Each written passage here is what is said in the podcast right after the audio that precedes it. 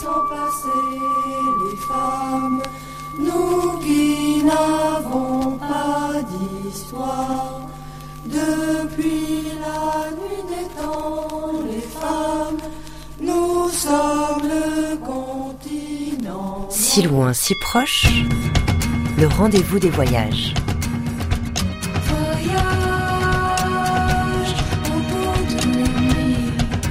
Céline Develay-Mazurel, Laure Alary.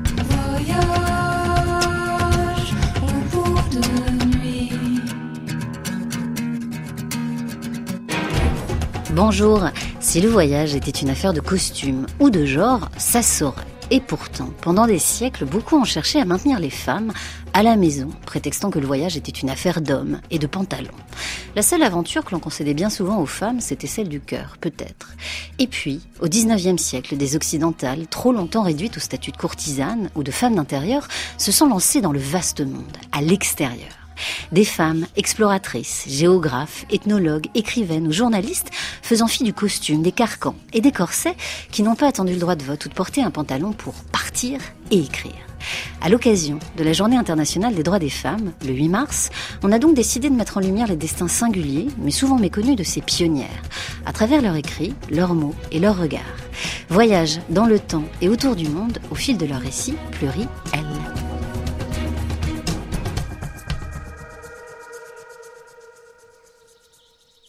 Comment m'est venue cette idée? Celle-ci m'est apparue un beau dimanche après que j'eus passé la journée, puis une bonne partie de la nuit à ferrer un sujet. J'avais l'habitude de me creuser la tête le dimanche et de soumettre le résultat au bon vouloir de mon rédacteur en chef le lendemain. Or ce jour-là, rien n'avait surgi à mon esprit, et à trois heures du matin j'étais encore à me tourner dans mon lit épuisée et migraineuse. Agacée par mon manque d'imagination, je finis par me désespérer. Qu'est-ce que j'aimerais être à l'autre bout de la planète? Tiens, mais pourquoi pas, songeai-je Des vacances me feraient le plus grand bien Je pourrais entreprendre un tour du monde Le jour suivant, j'abordais prudemment le sujet auprès de mon rédacteur en chef, craignant qu'il ne trouve mon projet trop farfelu. Alors, avez-vous des idées d'articles? demanda-t-il quand je vins à sa rencontre. Une seule, répondis-je posément. Je veux faire le tour du monde. Vraiment fit-il en levant vers moi un regard pétillant de curiosité. Oui, et je veux le réaliser en moins de quatre-vingts jours. Je pense pouvoir battre Phileas Fogg. Me donnerez-vous ma chance? Il me promit qu'il me soutiendrait, et nous nous rendîmes sans attendre dans le bureau du directeur commercial. Sa sentence tomba comme un coup près. Vous n'y arriverez jamais. Vous êtes une femme, vous aurez besoin d'un protecteur, et même si vous voyagez seul, il vous faudrait emporter tant de bagages que cela vous ralentirait. En plus, vous parlez uniquement l'anglais. Rien ne sert d'en débattre. Seul un homme peut relever ce défi. Fort bien, alors je partirai en même temps que lui pour le compte d'un autre journal, et soyez sûr que je le battrai. Vous en seriez fort capable, marmonna-t-il.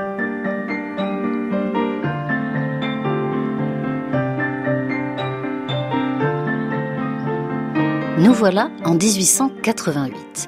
Et du haut de ses 24 ans, Elizabeth Jane Cochrane met au défi ses rédacteurs en chef. Elle est journaliste au New York World et a choisi nom de plume Nellie Bly. Née en Pennsylvanie dans une famille déclassée à la mort du père, Nellie sera tour à tour fille de cuisine, nounou ou femme de ménage pour aider sa mère. Et puis un jour, comme pour conjurer le sort, elle envoie une lettre à un journal de Pittsburgh, le Dispatch, qui va finalement l'embaucher pour écrire sur les femmes. Mais Nelly ne noircira pas les pages des rubriques féminines. Elle va partir en reportage sur le monde ouvrier, puis voyager au Mexique pour rejoindre ensuite la grande île de Manhattan, alors véritable mec de la presse américaine. Elle entrera finalement au New York World, propriété du très puissant Pulitzer, et sera l'une des pionnières du reportage clandestin en se faisant, par exemple, interner dans un asile psychiatrique. Et un an après sa proposition insensée pour son directeur, Nelly Bly peut et va partir.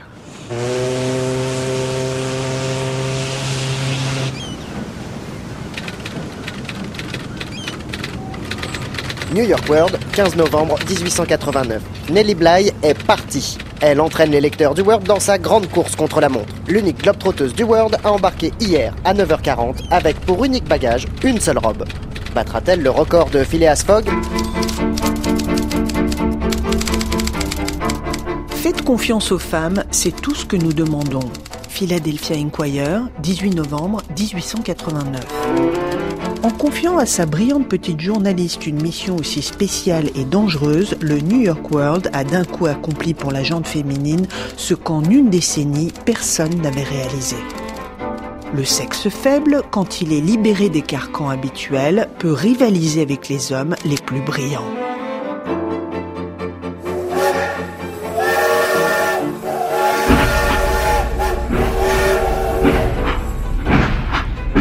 World, 8 décembre 1889. Une course folle contre la montre. Des hommes robustes auraient eu mille occasions de se décourager. Pourtant, cette jeune américaine affronte la fatigue et l'anxiété avec bonne humeur. Elle a traversé Londres en coup de vent et se nourrit à la va-vite dans le train.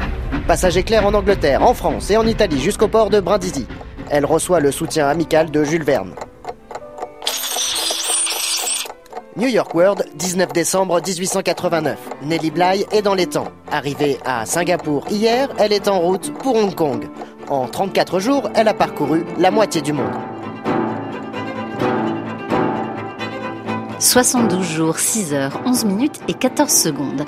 C'est le temps que prendra Nellie Bly pour aller et revenir dans le New Jersey en passant par Southampton, Londres, Calais, Brindisi, Suez, Colombo, Hong Kong, Yokohama et San Francisco. Elle a donc fait mieux que le héros de Jules Verne et son tour du monde en 80 jours. Publié en feuilleton dans la presse, sa course contre la montre est un succès qui tiendra en haleine les lecteurs américains.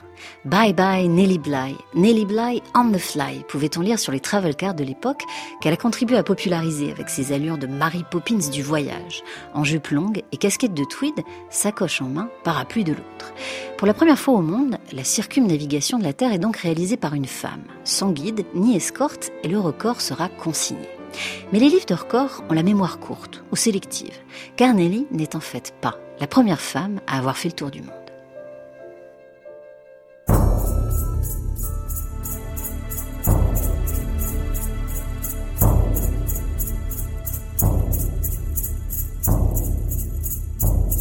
Bien avant Nelly, qui sait si chez les Inuits ou les Océaniens, grands explorateurs des mers et des océans, un tel exploit n'a pas été accompli par des hommes et des femmes. Les grandes expéditions maritimes européennes du XVe et du XVIe siècle se sont appropriées le mot et le sens même de la découverte, mais aussi bien des records. Une chose est sûre, à l'époque, en Occident en tout cas, la mer et les bateaux étaient interdits aux femmes. C'est même encore aujourd'hui une vieille superstition de marin. Encore faut-il savoir qu'il y a une femme à bord. Au XVIIIe siècle, Louis-Antoine de Bougainville effectue de 1766 à 1769 un tour du monde. Mais dans son expédition, il y a une passagère clandestine, déguisée en homme, qui sera donc la première femme recensée à avoir fait le tour du monde. Cette femme, c'est Jeanne Barret une défricheuse, une référence, car il en fallait de l'audace quand même pour embarquer à bord de l'étoile, poitrine bandée parmi un équipage crasseux et exclusivement masculin.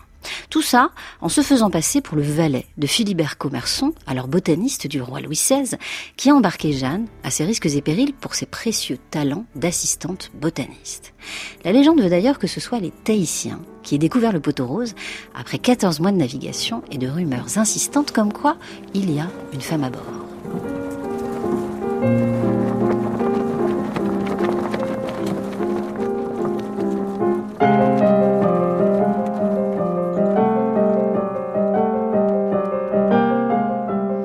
Autre époque et autre record, nous voici à présent en 1839 avec Léonie Donnet. Léonie sera la première française à franchir le cercle polaire le 19 juin 1839 donc. Certains retiennent surtout qu'elle a été plus tard la maîtresse de Victor Hugo. Il n'empêche, à seulement 19 ans, Léonie tient absolument à accompagner son futur époux, le peintre François-Auguste Billard, de 20 ans son aîné, dans une expédition polaire scientifique. À votre âge, on va au bal, pas au pôle, lui rétorque-t-on. L'un n'empêche pas l'autre. Si je reviens, j'aurai tout le temps d'aller au bal, répond-elle. Léonie aura finalement gain de cause et montera à Hammerfest, à bord de la corvette La Recherche, partie depuis Brest. Son livre, Voyage d'une femme au Spitzberg, sera publié 12 ans plus tard.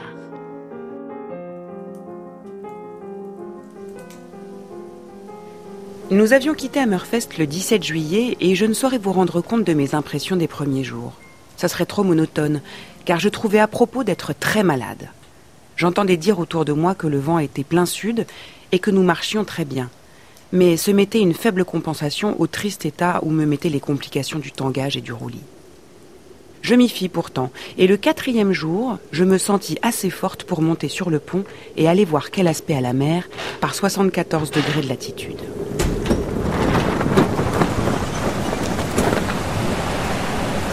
Elle m'apparut belle et terrible. Les vagues grondaient autour de nous en se précipitant sur notre avant, comme si elles avaient tenté de nous barrer le passage. Je jetai un coup d'œil curieux sur ce spectacle si nouveau pour moi, puis je redescendis afin de faire appel à ma réserve de flanelle. Car en quelques minutes, malgré le costume d'homme que j'avais endossé et qui paraît d'ordinaire si chaud aux femmes, j'avais senti trop vivement la dent aiguë de la bise polaire. Enfin, le 31 juillet, nous entrâmes dans une petite baie profonde désignée sur les cartes anglaises sous le nom de Magdalena Bay. Nous étions donc au but de notre long et aventureux voyage, au Spitzberg.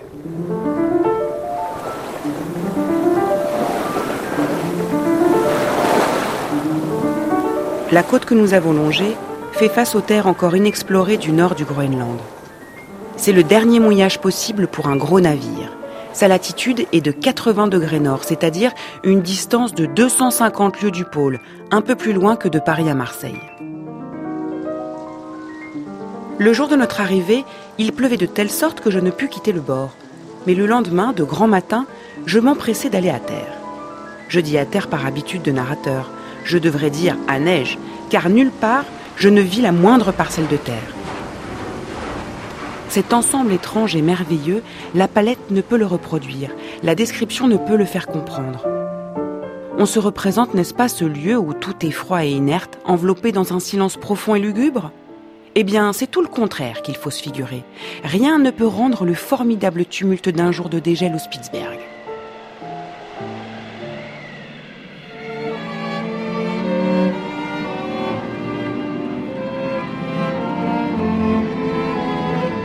La mer hérissée de glace aiguë clapote bruyamment. Les pics élevés de la côte glissent, se détachent et tombent dans le golfe avec un fracas épouvantable. Les montagnes craquent et se fendent. Les vagues se brisent furieuses contre les caps de granit. Les îles de glace, en se désorganisant, produisent des pétillements semblables à des décharges de mousqueterie. Le vent soulève des tourbillons de neige avec de rauques mugissements. C'est terrible et magnifique. On croit entendre le cœur des abîmes du vieux monde préludant à un nouveau chaos. On n'a jamais rien vu de comparable à ce qu'on voit et à ce qu'on entend là. On n'a jamais imaginé quelque chose de pareil, même en rêve. Cela tient à la fois du fantastique et du réel.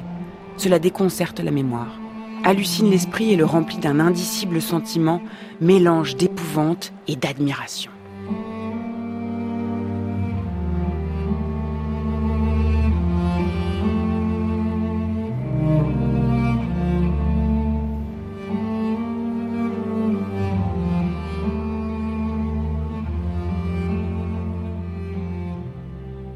Qui force l'admiration aussi, quand on se plonge dans les trajectoires de ces femmes voyageuses du 19e siècle, c'est leur esprit, aussi ardent, aiguisé et mature que leur désir de voyage.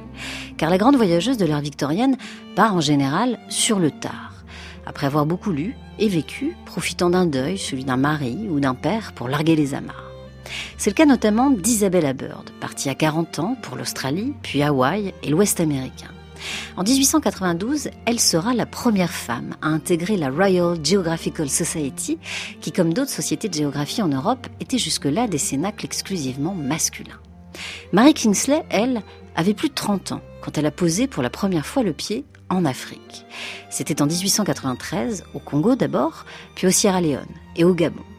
Première occidentale à gravir le mont Cameroun et à vivre parmi les Fang, Marie voyage toujours dans sa longue et stricte robe noire, car pour elle, rien de tel pour explorer l'Afrique qu'une bonne vieille jupe. Toute sa vie, l'exploratrice solitaire, sans enfant ni mari, va pourtant rester opposée au droit de vote des femmes. Autre ambiguïté de la dame, elle critique vertement les missionnaires et loue volontiers l'intelligence des Africains, mais se révèle un soutien de taille à l'expansion coloniale en Afrique. À l'époque, les récits de voyage servent aussi à ça. Son Odyssée africaine, paru en 1897, sera un best-seller.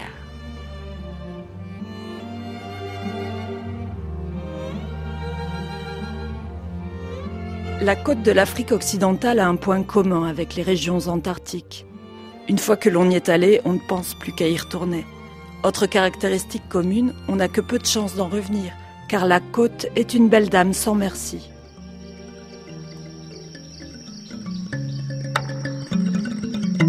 Je succombais au charme de l'Afrique dès mon premier voyage, quand je quittais la Sierra Leone. Un bref séjour me suffit pour comprendre que j'avais du pain sur la planche. Je prévins alors que je reviendrais, mais personne ne me crut. Aussi, lorsque je débarquai de nouveau, on me prit vraiment pour une demi-folle, plus encore que la première fois, c'est tout dire. Comme partout en Afrique, les nuits sont plus bruyantes que les jours dans les marécages littoraux. Dès que tombe l'obscurité, la nuit s'emplit de rumeurs. Grognements indéfinissables, éclaboussement des poissons qui jaillissent hors de l'eau, frémissement des crabes, craquements et grincements dans les branches d'arbres, et, surnaturel entre tous, la toux lasse et plaintive des crocodiles. La côte occidentale de l'Afrique est caractérisée par une multitude de zones de mangroves. Elle commence dès le nord de la Sierra Leone. On les trouve encore bien plus modestes jusqu'à Lagos. Toute la côte n'est qu'un vaste système de marées, où chaque rivière déverse des tonnes de boue dans la mer, communiquant avec les autres cours d'eau par un système de criques intérieures. Les cours d'eau du vaste marais à mangrove de Sombrero au Rio del Rey ne sont pas, on le sait aujourd'hui, des bras du Niger. Mais les explorateurs britanniques ont négligé ces régions. Pourtant, la zone marécageuse du golfe du Biafra est probablement la plus vaste du monde. Et je crois que l'Himalaya n'est pas plus impressionnant.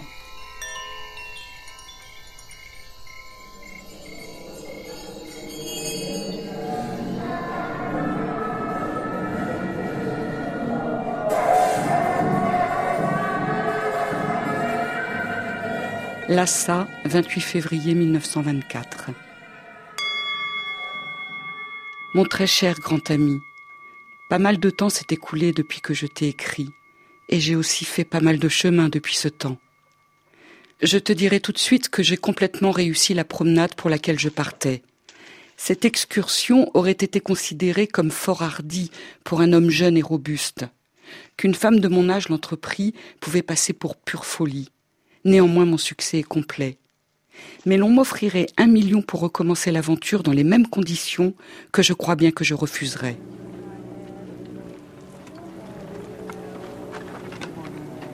Les détails de mon voyage te seront donnés un peu plus tard, lorsque je pourrai te les faire parvenir par une voix qui m'offrira des garanties contre les indiscrétions officielles et autres.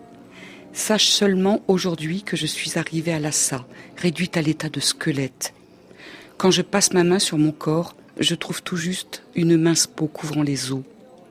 Je suis très fatiguée aussi, mais j'ai plus de ressort moral et cela me tient debout.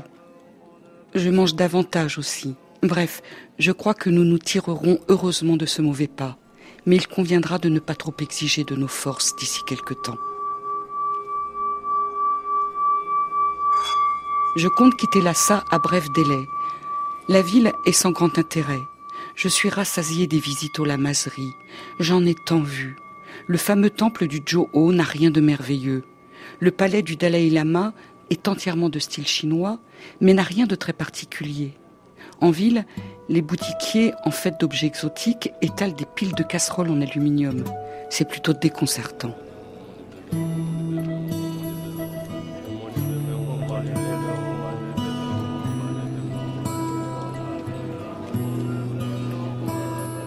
Ce qui m'a enchanté, c'est ma visite à ce que l'on peut appeler les vallées chaudes d'un pays froid.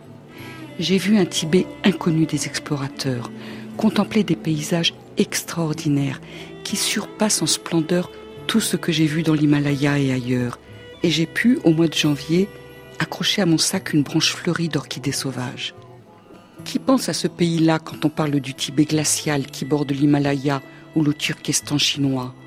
On ne nous a parlé que de celui-là et moi-même je n'en connaissais guère d'autres à part la région de Kham. Je crois bien qu'à l'heure actuelle, je suis parmi tous les voyageurs blancs celui qui connaît le mieux le Tibet. Durant toute sa vie de voyage à travers l'Asie, Alexandra Devinel, la plus célèbre des exploratrices née en 1868, va écrire à son mari, Philippe Nel. Elle l'a quitté au départ pour quelques mois, en direction de Ceylan, mais son voyage va durer 14 ans. À l'issue de ce périple harassant, héroïque, Alexandra sera donc la première occidentale à entrer clandestinement à Lhasa, cité sacrée des Tibétains, interdite à l'époque. Elle deviendra une icône parmi les féministes d'hier et d'aujourd'hui. L'aventure est l'unique raison d'être de ma vie, écrivait cette orientaliste française, bouddhiste convaincue qu'une quête absolue de savoir et de spiritualité va guider des mois durant à travers le toit du monde. Son exploit physique et sportif est indéniable, et à l'époque, peu d'hommes, orientalistes de salon ou d'amphithéâtre, vont s'y hasarder. Et ça, Alexandra le sait.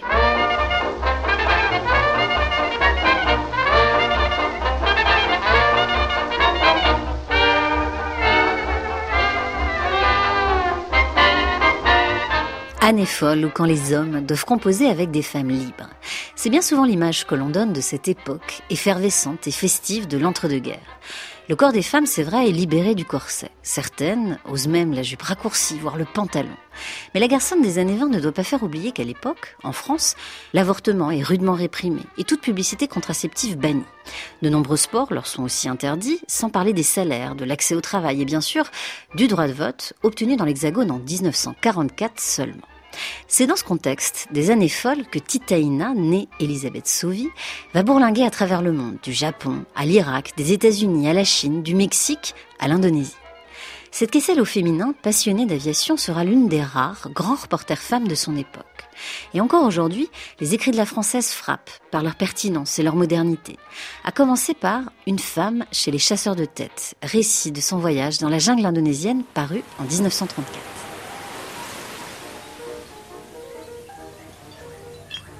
Il y a cinq jours, un voilier bouguiné m'a laissé sur la côte est du centre de Célèbes. Seuls quelques pirogues se balançaient à l'entrée du fleuve où somnolaient des crocodiles. Je parle suffisamment malais. L'expédition s'était organisée. Un indigène, sachant un peu le Toraja, un cheval pour moi, un chariot pour mes bagages. Au petit jour, notre départ dans la vallée du Hong Kong avait animé ce coin endormi. Une femme, son enfant sur la hanche, me regardait la bouche ouverte. Un Chinois était sorti de sa boutique. Des enfants couraient autour de nous dans la poussière. Le trot de mon cheval laissait vite derrière moi la charrette sur laquelle mes conducteurs, assis jambes pendantes derrière leur bœuf, bavardaient.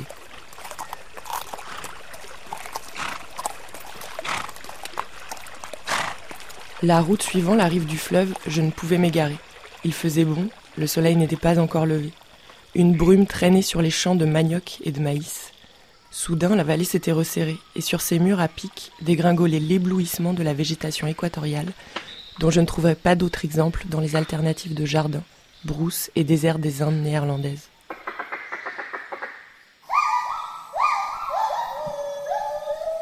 Trente kilomètres, seuls, dans une jungle presque inviolée, ont émietté le souvenir de la civilisation. La terre était maîtresse de son orgie. Des singes me regardaient s'enfuir. Il fallait renverser complètement la tête en arrière pour apercevoir, au fond d'un trou, un coin de ciel sans couleur. Ainsi, en trois jours, j'arrivais à Buka, où ce matin, six Toraja descendus pour moi de leur montagne ont suspendu mes colis à leurs bambous. Avec eux, je retourne vers leur pays inconnu, le pays Toraja, le pays des chasseurs de tête.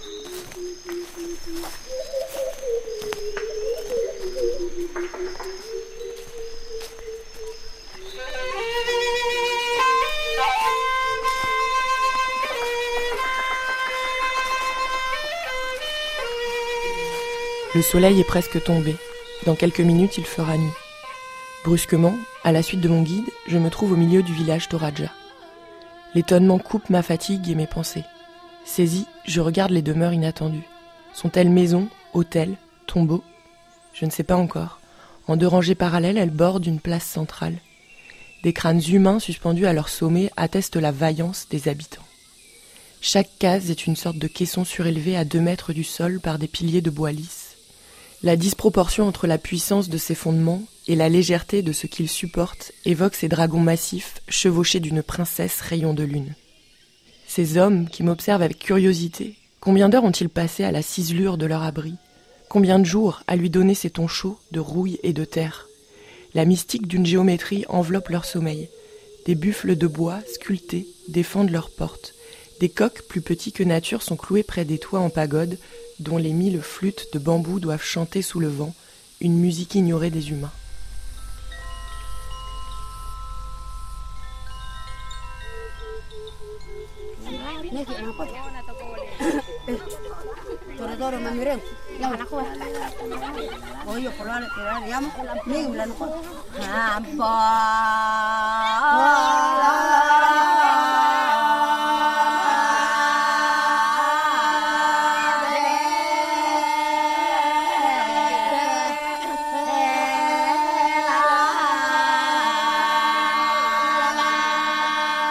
Je connais deux mots de la langue Toraja.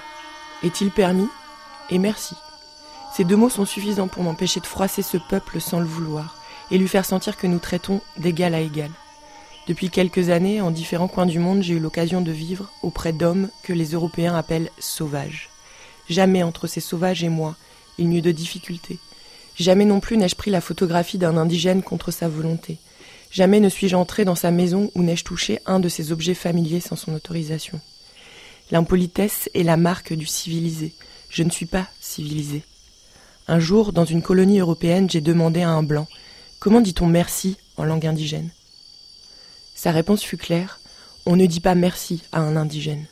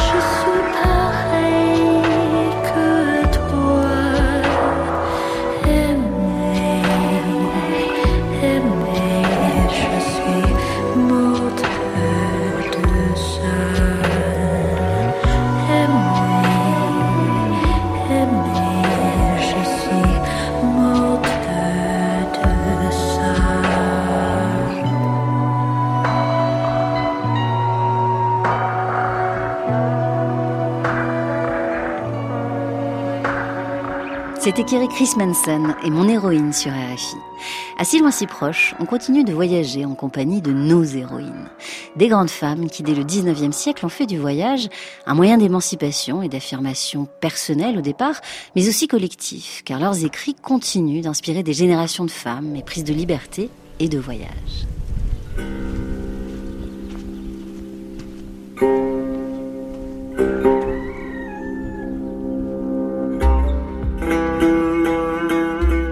Sel du désert est paru en 1940. C'est un classique de la littérature du désert et il raconte l'aventure des caravanes de sel dans le Sahara central. Il est aussi et surtout le témoignage d'une femme aventurière et écrivaine, Odette du Puy-Godot. Partie en 1937, avec sa compagne Marion Sénon, Odette s'est frottée avec humilité aux solitudes du désert pour mieux raconter les hommes qui le peuplent. Elle leur consacrera d'ailleurs près de 30 ans de sa vie. Avant cela, Odette a été l'une des premières femmes à embarquer sur un tonnier breton et elle a aussi cherché à participer aux expéditions scientifiques du commandant Charcot au Groenland, mais celui-ci refusait les femmes à bord. Tant pis, d'autres immensités lui ouvriront les bras.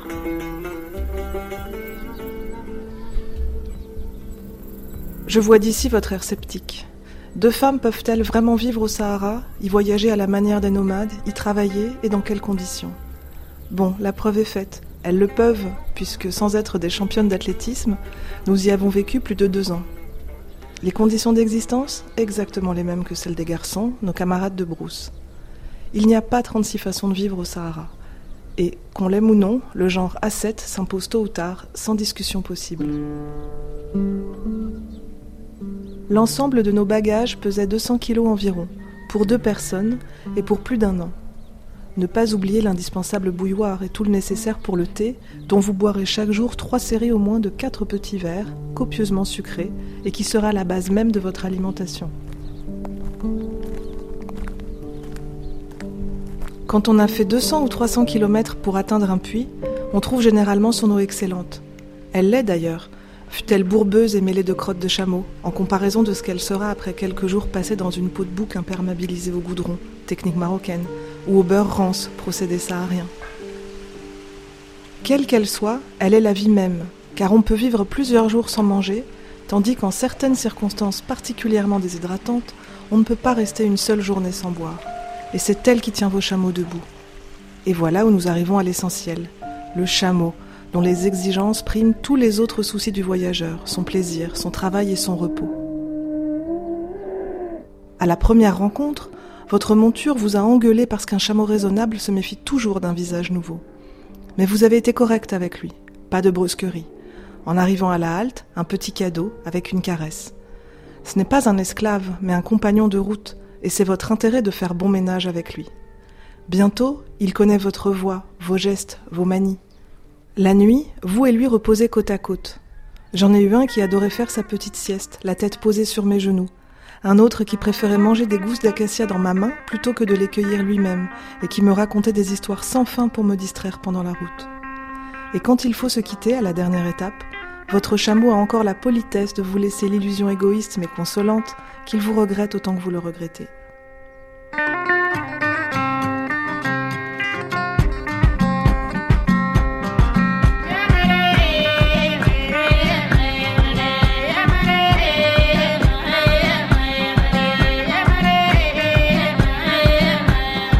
Si loin, si proche, voyage sur RFI.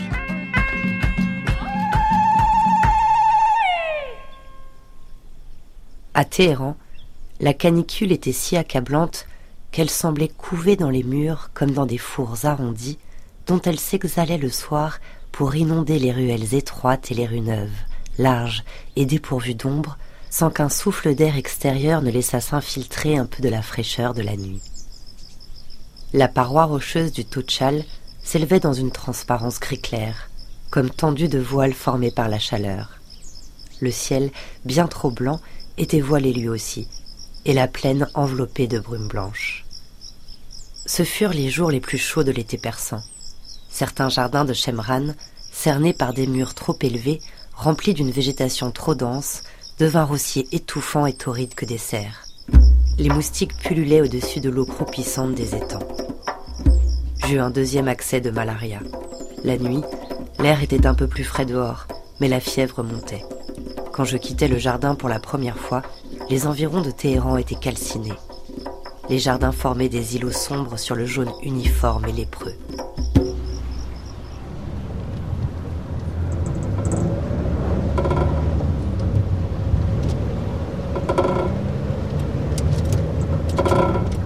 Je roule en jusqu'à la maison. Je laisse la voiture à l'ombre, descends, traverse la terrasse blanche, passe devant les doubles fenêtres protégées par de fines moustiquaires. On entend le son du piano dans le salon. Zadika est en train de travailler, me dis-je. Ici, rien n'a changé, et je suis soulagée après l'indicible terreur du trajet à travers ce paysage ouvert, épuisé et transformé par le soleil jusqu'à en mourir. Je m'en vais, dis-je. Voir tes amis anglais? Oui, dans le camp de la vallée du Lard. Quand? Demain.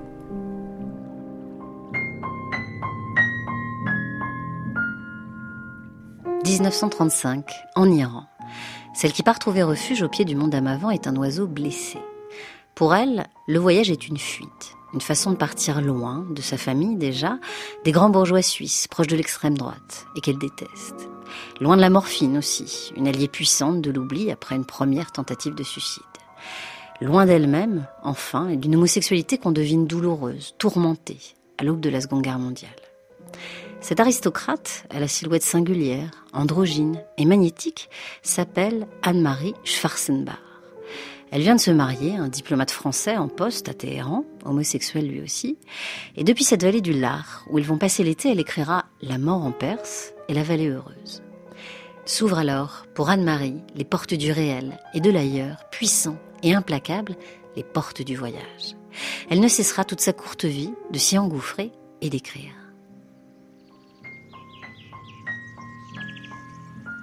L'été tire à sa fin et cela signifie, à cette altitude, qu'il va falloir partir.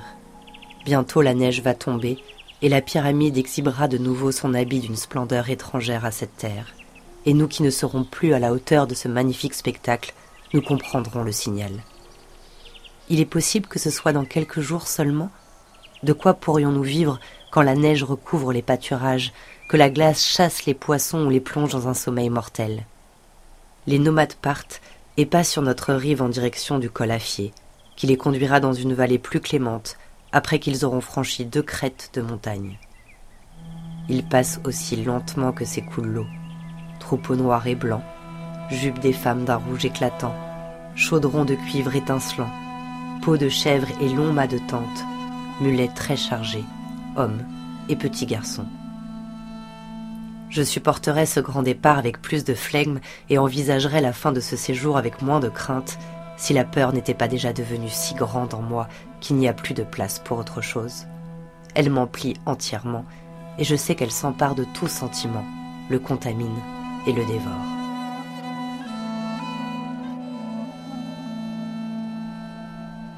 Hier soir, on a discuté du départ sous la tente. Nos serviteurs sont impatients et les provisions s'épuisent. J'écoutais en sachant que tout cela ne me concernait plus. Ils me demandèrent si par hasard je voulais rester ici et me laisser ensevelir sous la neige.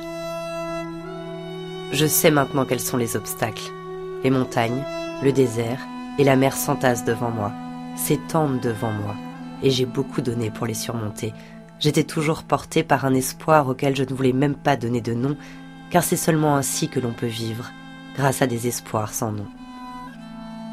Les gens heureux les échangent contre des objectifs qu'ils se fixent sur leur chemin, comme les belles images peintes de la passion.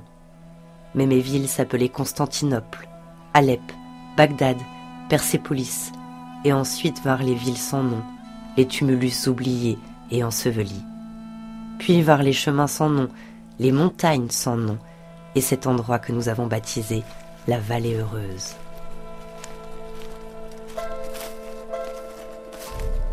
Car ici, tout espoir est devenu superflu. On trouvera toujours certes des gens désireux d'escalader l'Everest et de mettre leur vie en jeu pour atteindre ce but absurde d'ambition. Ils veulent mettre leur vie en jeu et ils en sont récompensés par une joie multipliée par dix quand ils rentrent sains et saufs, bien que le sommet du mont Everest ne soit rien de plus qu'un de ces buts qu'ils se sont fixés pour se réconforter et se stimuler. Mais nos entreprises seraient-elles sans importance quand nous y consacrons courageusement toutes nos forces et terminons notre vie sans désespoir? Ma vie aurait-elle pu être bonne et courageuse si j'avais résisté à la maladie et à la peur? Va-t-on me demander des comptes uniquement parce que je n'avais rien à opposer à ce désespoir sans nom et si torturant? N'ai-je pas quitté l'Europe et mon pays natal par probité? Cela fait maintenant deux ans. Il s'agissait là-bas de faire un choix et de lutter pour quelque chose, même si l'on n'avait pas choisi le grand conflit qui déchire les peuples et empoisonne les gens. Il était déloyal de regarder sans rien faire, et de toute façon, cela m'était insupportable. Mais je voulais encore moins lutter. Le rôle que l'on m'imposait me semblait faux. Oui, je suis parti par probité, et beaucoup de gens m'ont envié ma liberté et mon choix. Mais c'est ici que la liberté perd tout son sens. Je ne veux plus revendiquer ma liberté. Je voudrais seulement rentrer. Et je ne peux pas. Je ne peux pas. Et je le sais.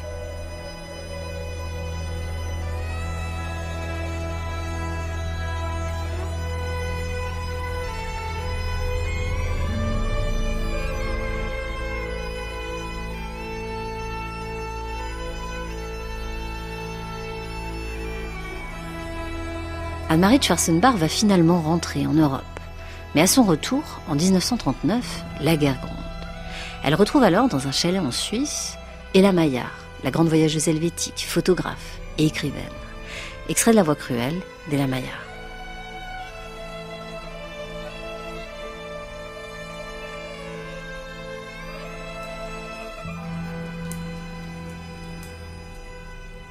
S'il ne fait pas plus chaud demain lorsque je vous conduirai à la gare, l'auto risque fort d'avoir une panne.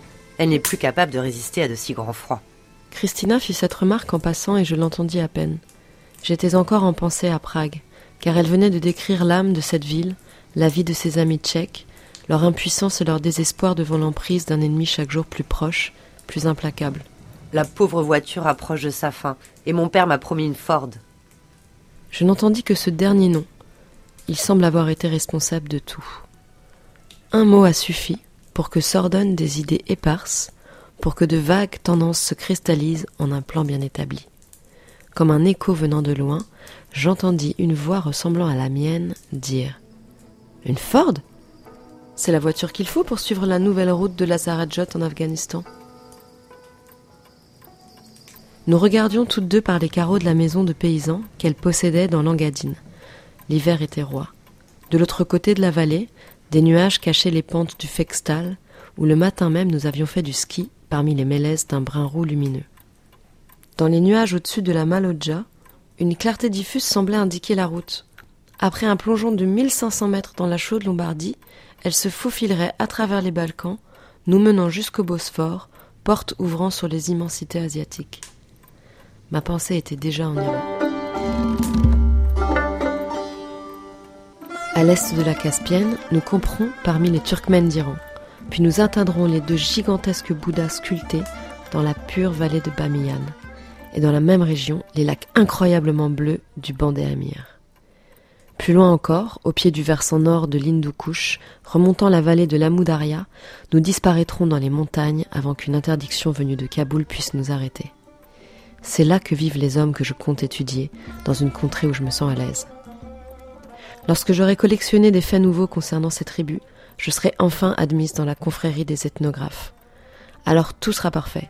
J'appartiendrai à une organisation, ce sera mon métier de vagabonder, et je n'aurai plus la tentation d'écrire des livres pour vivre.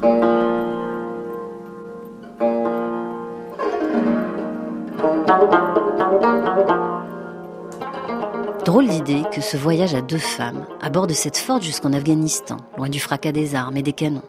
Drôle de duo aussi que celui d'Anne-Marie Schwarzenbach, l'oiseau blessé, toxicomane, exalté, et d'Ella Maillard, la sportive, robuste femme, sereine, pourvu qu'elle soit en mouvement. Ensemble, de Genève à Kaboul, elles écriront les pages d'une histoire sensible, mais cruelle, comme leur époque et le titre du livre d'Ella, paru en 1947. Nous avions décidé d'observer quelques règles qui devaient faciliter notre voyage. Tente et souper devaient être prêts avant l'obscurité. Les étapes prévues étaient susceptibles d'être radicalement changées. Nous prétendions pouvoir nous arrêter au moindre prétexte. Il importait avant tout de voyager intelligemment, en remarquant les transformations qui différencient une contrée de la suivante. Bruit de voix, odeur de nouvelles épices sortant d'une ferme, fraîcheur d'une timide brise près d'une source. Ce voyage serait le nôtre et non celui de la voiture.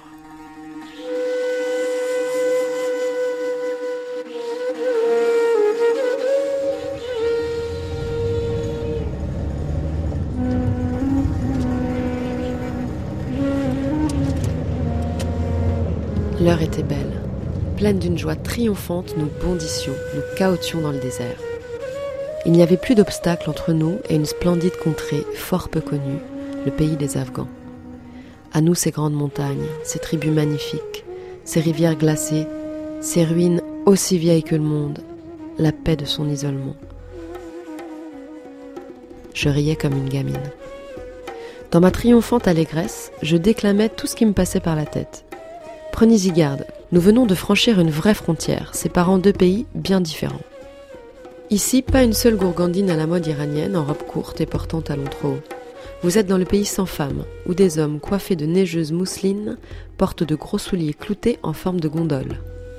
Ici, où le mode de vie n'a pas encore changé, où le fils pense comme pensait le père, les hommes ont gardé leur dignité d'homme. Tandis qu'en Occident, où tout n'est que changement, personne ne sait que penser, personne ne sent son avenir assuré, les riches moins que quiconque. Vous êtes dans un pays qui n'a jamais été subjugué. Alexandre le Grand, Timur, Nadir Shah et John Bull s'y sont tour à tour essayés, mais en vain. C'est une Suisse asiatique, un État tampon qui n'a pas de colonie et pas d'accès à la mer. Un pays de très haute montagne qui abrite cinq races parlant trois langages totalement différents. Quelques semaines plus tard, nous devions nous trouver avec deux roues dans un fossé. Quatre robustes montagnards passèrent par là. Avec leurs turbans noirs, leurs gilets brodés sur des habits de lin, le blanc de leurs yeux lourdement entourés d'antimoine, ils ressemblaient à des brigands. Lorsqu'ils eurent replacé l'automobile sur la route, Christina mit un billet de cinq Afghanis dans la main du plus grand. Il regarda le billet, leva les yeux vers elle, rendit l'argent et partit sans avoir dit un mot. Je n'ai jamais vu yeux et contenance plus fiers que cela.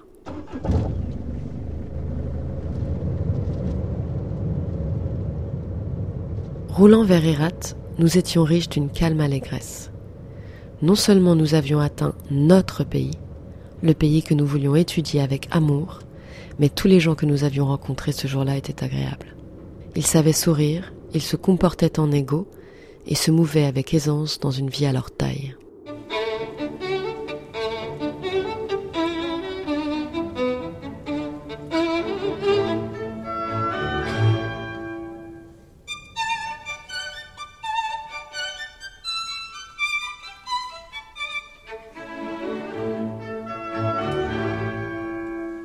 Moi, j'aimerais bien que vous disiez aussi deux ou trois choses pour ceux qui rêvent de faire des voyages. Pour, par exemple, des jeunes femmes qui sont peut-être dans ce public et qui se disent Moi, j'aimerais bien avoir un peu le destin de la Maya. Qu'est-ce que vous leur diriez? Where there is a will, there is a way. L'impossible recule devant celui qui avance.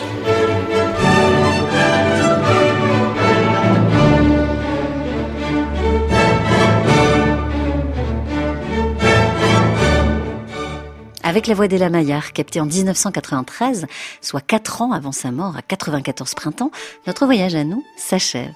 On espère qu'il vous aura donné envie de vous plonger dans les écrits majeurs, mais trop souvent méconnus de ces grandes dames. Mais aussi, bien sûr, d'oser le voyage, votre voyage, qui que vous soyez et où que vous soyez. Une chose est sûre, au XXIe siècle, les héritières d'Ella, Anne-Marie, Nelly, Odette, Titaïna, Marie, Alexandra, Jeanne ou Léonie ont pris le relais et elles tracent leur route. Un immense merci à Laura Larry, réalisatrice de l'émission et grande artisane de cette échappée littéraire et féministe. Un grand merci aussi à nos lectrices, Marjorie Bertin, Yelena Tomic, Lucie Bouteloup, Nathalie Laporte, Sarah Lefebvre, Clara Bourreau, Hortense Vol et Catel Kiléveré.